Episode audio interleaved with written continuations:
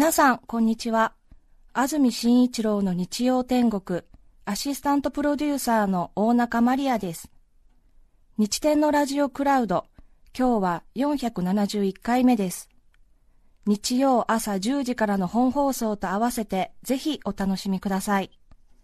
それでは、10月30日放送分、安住紳一郎の日曜天国、番組開始から10時33分までの放送をお聞きください。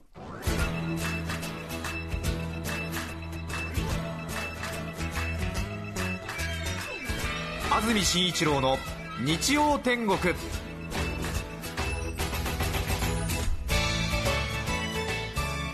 おはようございます。10月30日日曜日朝10時になりました安住紳一郎です。おはようございます。佐藤さやかです皆さんはどんな日曜日の朝をお迎えでしょうか？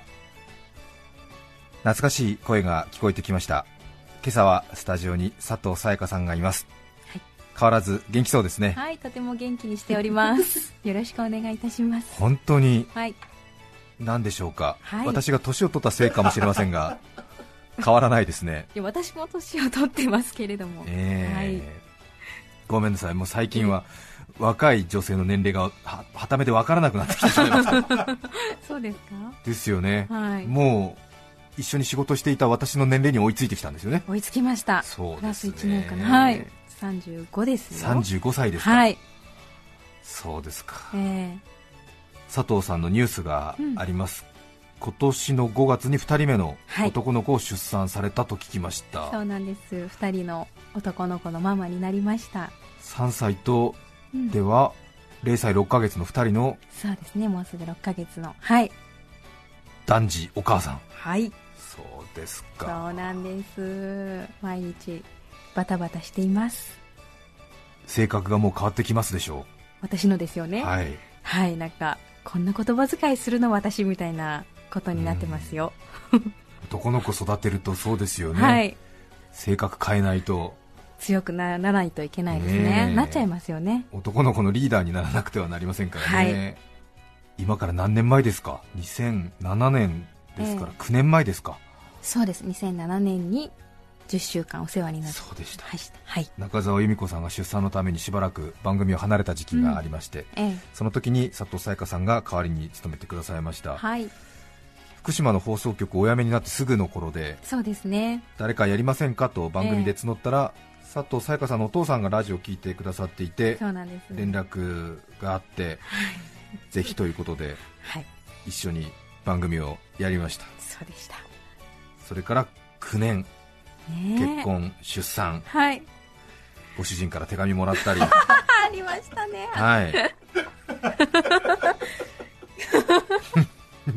そこですねまた。はい、はい、1年に一度だけ、えー、1日だけの付き合いですけれども、はい、長くなりましたね。そうですね。それももう8回目とか9回目ですね。そうです。はい、はい、2人目のお子さんを産んだばかりで、えー、仕事も少しレギュラーの仕事は入れないようにしていると聞いていたのでさすがに今年はもう、はいうん、佐藤さん無理かなと思ったんですけれども。いやいやいやもうはい。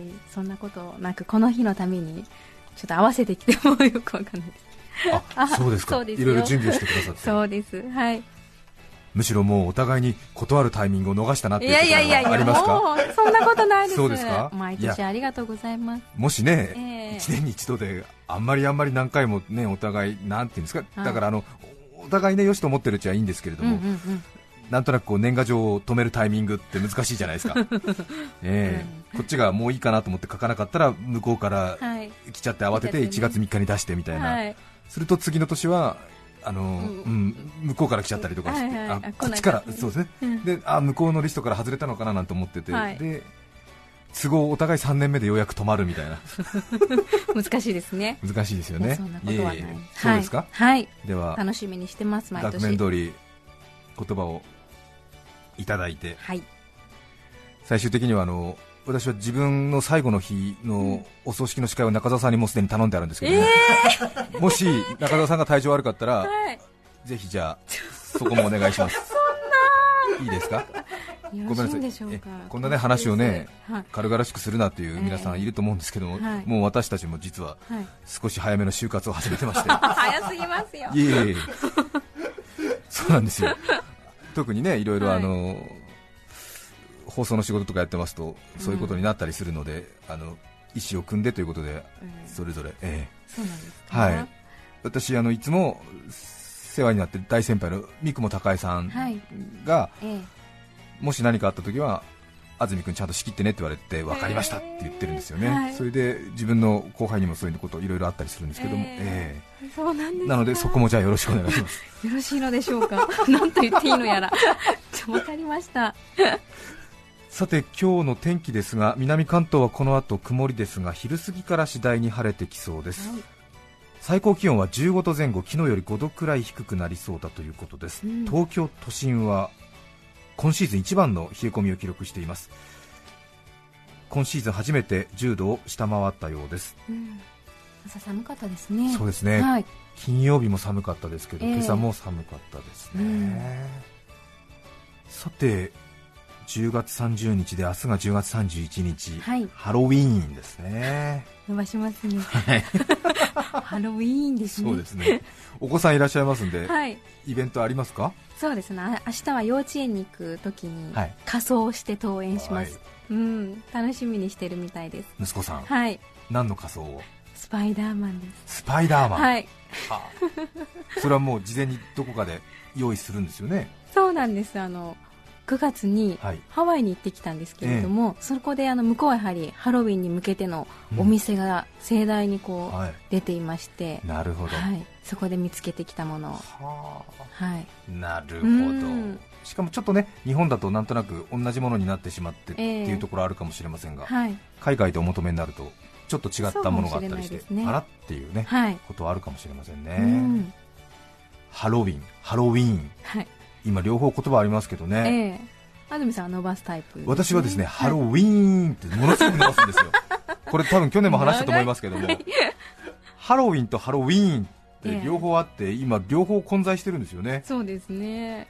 ハロウィンっていう風に言う人が多分80%ぐらい、はい、ハロウィーンっていう人が20%くらいなはずで、うん、NHK もそうですし私の勤めてる放送局も、うんハロウィーンと伸ばしてくださいっていう風に言われるんですよね。はい。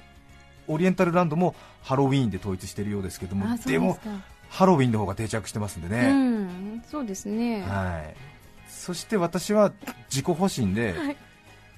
ハロウィンだろ安住と、うん。何を伸ばしてるんだっていう風に見てる人に思われたくないので、ええ。これは言われてやってるんですっていうちょっとそういううん。ふてくされの加減も入れて、はい、ハロウィーンって伸ばしてるんです。それでそんなに長いわけですね。そうですそうです。くだらないですよね。一応なんか言語に忠実にということで、ハロウィンでは通じないらしいので、ええ。ハロウィーンだと。なるほど。そんなこと言ったらクリスマスもクリスマスって言わなきゃいけないだろうし ロケットもロケットって言わなきゃいけないだろうなとは思いつつも思いつつも揺れているということですねなんかいろいろ決まり事があって面白いですね。面白いですね。そして放送局ごとに決まり事が違いますから、ええ。皆さんご注意ください。私のもとにもいつもはい、当初来るんですけどもは実は NHK とうん。私の勤めてる放送局でのええ。決まり事が違うので、はい、皆さんは NHK の決まり事の方がうん。合ってると思って投書されるんですけども、え実は違うんですよっていうところがあるんですえよねアルファベットの読み方、うん。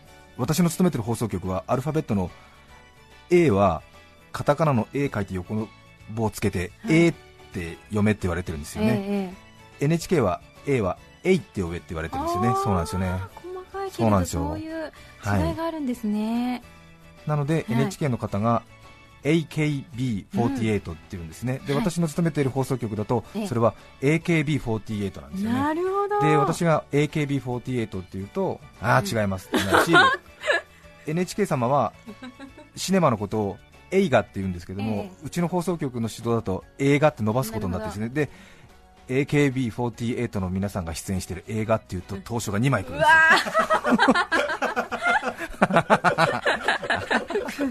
なんか悔し悔しいです。いえいえそれはあのこっちの広報活動が足りないっていうことですけどもね、そんなことがね、ありますね、うん。特にねまたねほら NHK の皆さん方の影響力が強いのでね、えそうなんです。台湾の台北もうん。NHK の皆さん方、台北ってきちんと両方とも漢字はねはいそっちで読むんですけどもほとんど民放のアナウンサー台北って言うんですけどうね、はい。んあとヘリコプターも NHK の皆さん方はあのはい。略すときは私たちは救難ヘリとかうん。捜索のヘリとか言ったり略したりしますけども、違う渋谷の皆さん方は、えーはい。ヘリコプターのことは略すときはヘリコとおっしゃいますから、えそうなんですか？えそうなんです。ヘリコ？ヘリコ。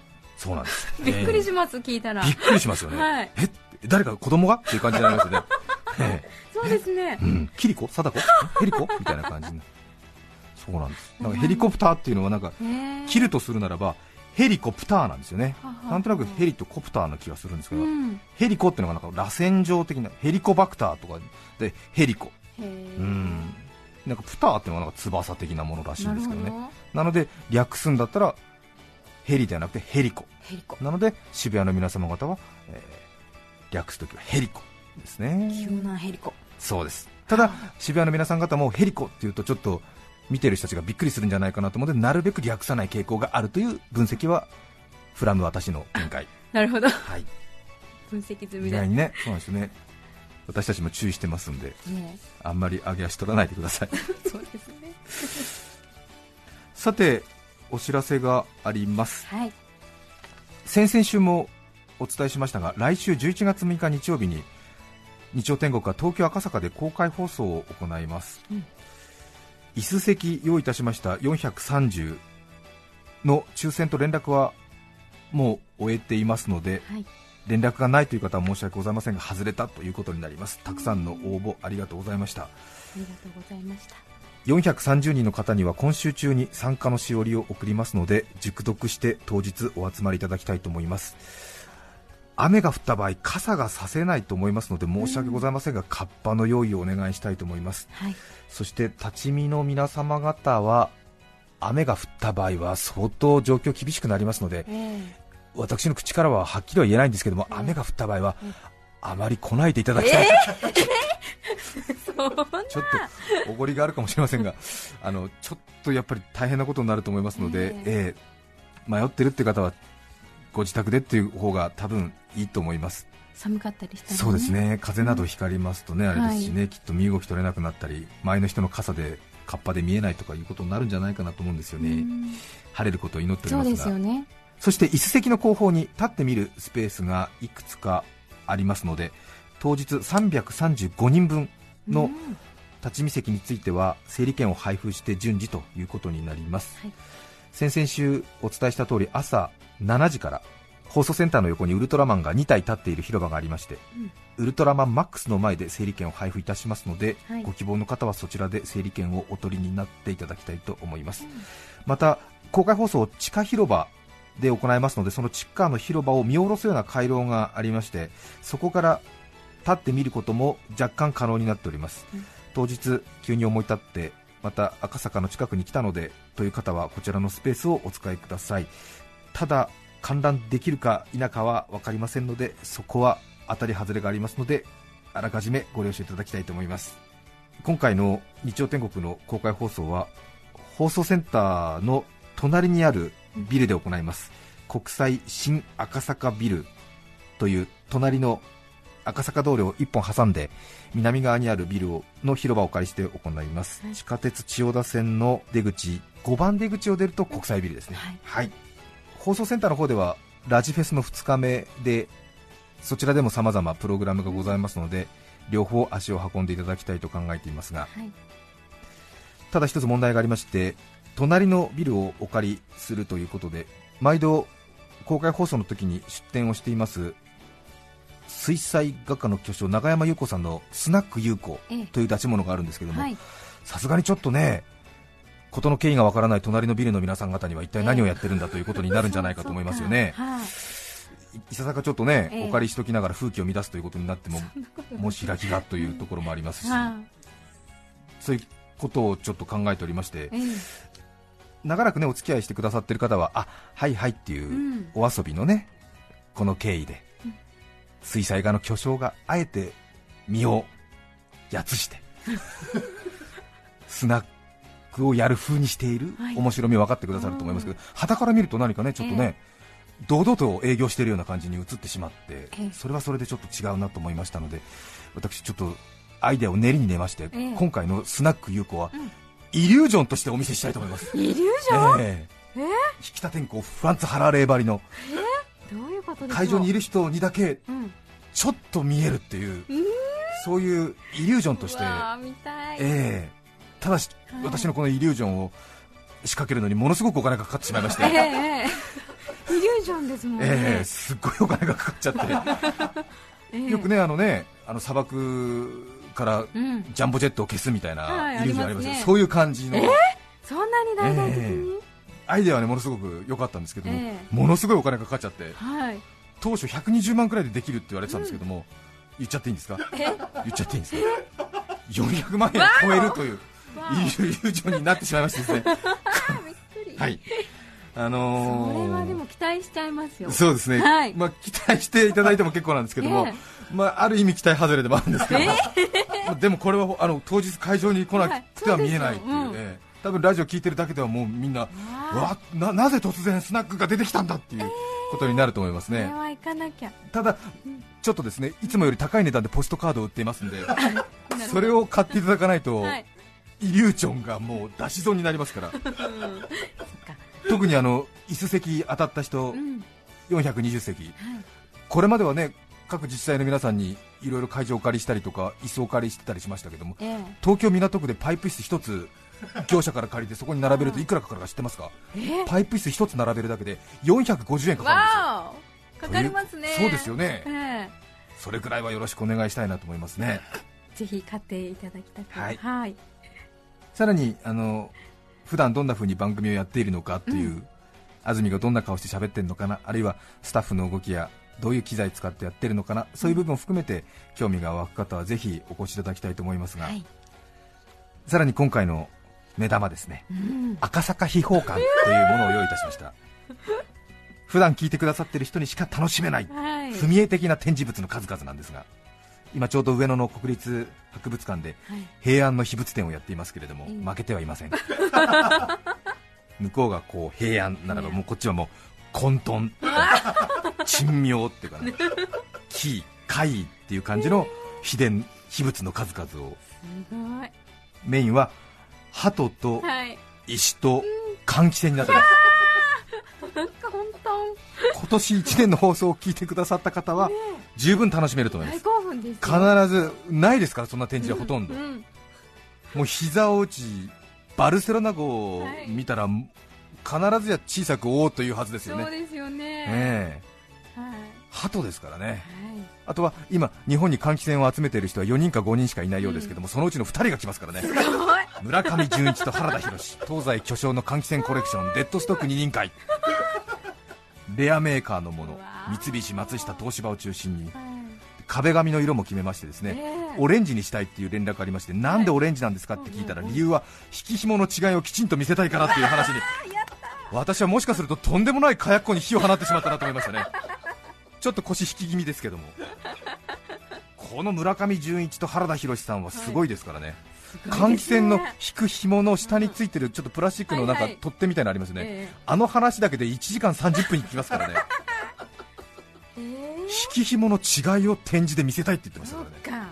びっくり恐ろしい熱なです。いですね。え。オレンジ換気扇で吐き出せないっていう。へえ。それから番組主催のハトレースで活躍したはい。ハトレースのバルセロナ号ですね、ハトレースの専門誌 IQ の友明神エリさんもいささか前のめりになってましてはい。なんとバルセロナのブロマイドを300枚作ったっていうんですね、当日販売するそうです。わ100円で売るって言ってましたかおね、へえ生写真袋に詰める作業をしているそうです。あらすごいですね。ただ知らない人には単なる鳩の写真ですからね。偶然当日会場に紛れ込んだ人はもう 怖くて怖くて近くのコンビニに逃げ込む 感じになりますよね。あれここはっていうですよね。ね。だって鳩の写真を売ってるんですよ、そして換気扇が40台ぐらい回ってるんですよ。えっ？と思いますよね。はい。そしてミネラルショーの石野佐藤進さん。はい。石のコレクターですね、うん。佐藤さんはこれまで1000万円以上石につぎ込んだとも言われてますけれどもにもかかわらず、はい。今回の出店をお知らせしたら、ええ。さらに石を買い足そうとしています。慌てて止めています十分です。気合入ってますね。そうですね。そしてえ。秘宝館。えはい。机が一つ空いているということでうん。私もいくつかラジオを聞いている皆さんに見てもらおうとはい。考えております。え23出そうかなと思ってるんですが、えはい。少し長くなるんですけどもええ。もう7年前ですか？うん。そうですね。佐藤さんと一緒にやってちょっと後ぐらいですよね、はい。7年前。うん。2009年。そうですね。はい。ちょうど秋今頃うん。ラジオを聞いている皆さんと共に取り組んだそんな出来事を瞬間的に思い出す いいものがあったなと思ってですね先週はい。探しに探したんですけどなかなか見つからない、うんうん。もしかしたら多分もうほとんどね他人が見るとゴミに思うものだからうん。捨てちゃったかなっていうふうに思ってたんですが、まあ、とりあえずちょっと1週間探してみるかということで、ええ。番組の物入れとか自分の机とか、はい。まあ、家のちょっとねはい。段ボールの中とか探してみたんですけどもええ。見つからなくて、ここの私の勤めている放送局20階建てのビルディングなんですけども、ええ。ものすごく廊下にロッカー並んでるんですよね、うんうんうん。もう本当にロッカーの城かと言われてるんですけども、うん。スチール製のクリーム色の半あのクリーム色のスチールはい。ロッカーですか、まあ、皆さんも職場にあったりすると思うんですけども、ええ。ハンガーが横に4本並べるような感じで下が靴を置けるスペースがあって上に網のはい。小物置きみたいなところがあってそういうロッカーが多分8000くらいあるらしいんですけどここの放送センターで働いている人にほぼ1つ与えられるんですけども、えで多ん。分誰かのロッカーの中行ってるだろうなと思って、そのものがね。かつて番組を手伝ってくれたスタッフのロッカーの帳簿一つ一つ当たっていったら、はい。海外に行ってて昔一緒に番組やってた人間の隠しロッカーが一つ見つかって、隠しろっかはい。もしかしたらここじゃないかなと思って ええ。庶務のうんはい。西野さんにうん。公開放送の資料があって大至急使いたいからはい。特例で開けてくれって言ったらえ開けてもらってそしてそこ開けたらはい。出てきましたやっぱり。やっぱりあったそこに、やえ。っぱりあった。何何があった？えで はい。ここの会社のロッカーのいいところって、ええ。放送局って24時間働いてるからはい。空調が止まることが一切ないんですようね、んなるほど。なのではい。会社のロッカーにうん。ワインとか、はい。クワガタの幼虫とか置いてる人いるわけ。ええなぜなら空調が止まらないから、なるほど。365日適温だから。そうか。そうなんですよ。その効果がてきめん。え？7年前に作ったと思えない状態で出てまいりました。狂気の私の秘仏。え？私の汗から生成した塩が出てまいりました。まさか。今回の秘宝展に展示いたします。え？本当にですか？はい、この辺りはもう秘仏展じゃなくてもう一部人体の不思議展の様子を呈してまいりましたけれども、俺の塩。俺の塩。いまだにたまにネットでいただきますと、はい。安住さんっていうのは自分の汗から塩を作るような変態なんですかっていう 問いかけがありますけれども。そうです。かつて番組の企画でやったんです、ねえで佐藤さんははい。今日一日限りのピンチヒッターということで、ええ特別に私の秘仏をご開中いたします。本当だ！7年前にこの企画をやった次のレーティングで数字が激下がりしたという。あまりにも気持ち悪いということで。これ本当に本館に。展示ですよ、嘘嘘はビーカーに入ってますよ、ええ。ビーカーに入ってますよ。すごいでしょ？うん。私が作った挙句辞めていったスタッフのロッカーの中で7年間眠っていたお塩ですよ。えな7年間？7年間ですよ安住さんから出たお塩ですよね。そうです。私がはい。お風呂場で読書してる時にものすごく汗が滴り落ちてきて、はい。それをちょっと洗面器に受けてると、はい。自分の中から出てくるものに愛おしさを覚えてそれをちょっと溜める癖ができちゃったんですよその辺まで分かりますよね。こんなに汗が出たって喜んだんですよ、はいええ。そしたら洗面器が結構ね、まあ、いっぱいとは言いませんけども、まあ、結構それをまあ汚いですわね。それでまあええこれそれ一回一回まあ捨ててたんですけどそのうちこの捨てるときにこう洗面器からさーってやるときにちょっとなんていうんですかスポーツドリンク色っていうんですかええちょっと白濁してるじゃないですか、はい。あここに塩の成分が入ってんだななんて思ってることを繰り返したらはい。抽出してみたいと思って、そして抽出したやつですね。そうです。わてわわわそれをためにためて、はい。あれですよ。わわわわしかも生放送中の30分ではい。それをあれです。え結晶させたっていうですね、わ今さらって。ええ。ビーカーの中に落ちました。ご会長。あわわわわこれ持っていいですか？え大丈夫かな？大丈夫です。どう？よ人体の不思議点。ーなんかあえきな粉みたいそうです。これはですね実はですねあの、え生成するときになえ。フライパンで生成したんですけども、えはい。ちょっと熱を強く当てすぎてええ一瞬白くなったんですけどその後すぐ焼き状になっちゃったんです。なるほど。でちょっと焦げがついちゃったんでええ。茶色くなってるんですね、ええ。わわわすいません。でもなんか本当にありますね。ちょっとあのリアルな気持ち悪さがあるでしょそうですね。持っていい大丈夫かなっていうぐらいの。でも変な匂いとかしないです。するね。近くで香ったら？嘘。は来週日曜日い。ぜひお越しください。長くなりました。今日のテーマこちらです。お金の話。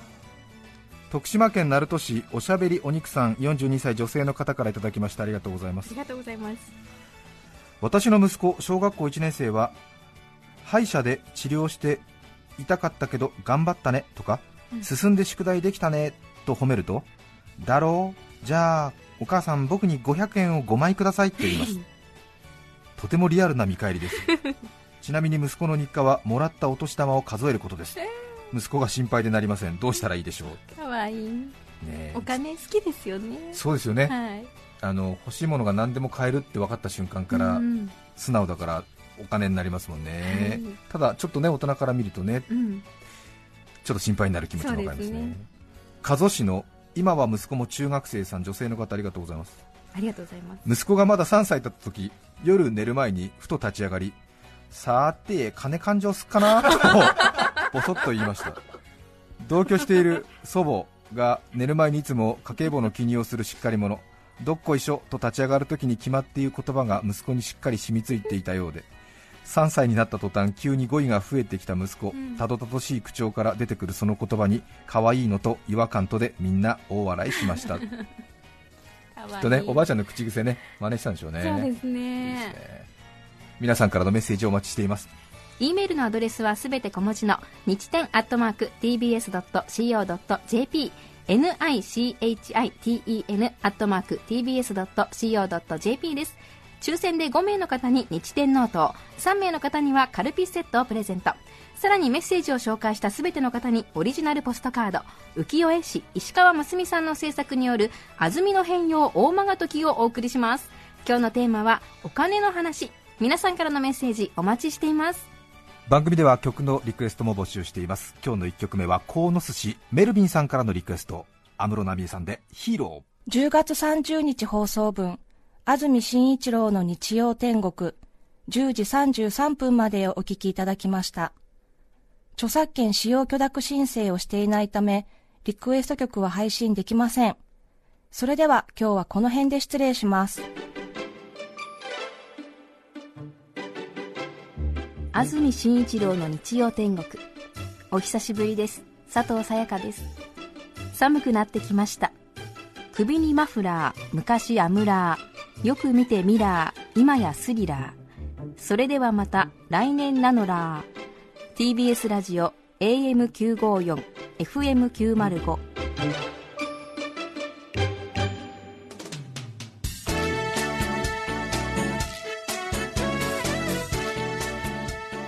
さて、来週11月6日、安住紳一郎の日曜天国は、国際新赤坂ビルからの公開放送。メッセージテーマは、日曜天国の話。ゲストはシンガーソングライター、朝倉さやさん、ウクレレ奏者、名戸山亮さんです。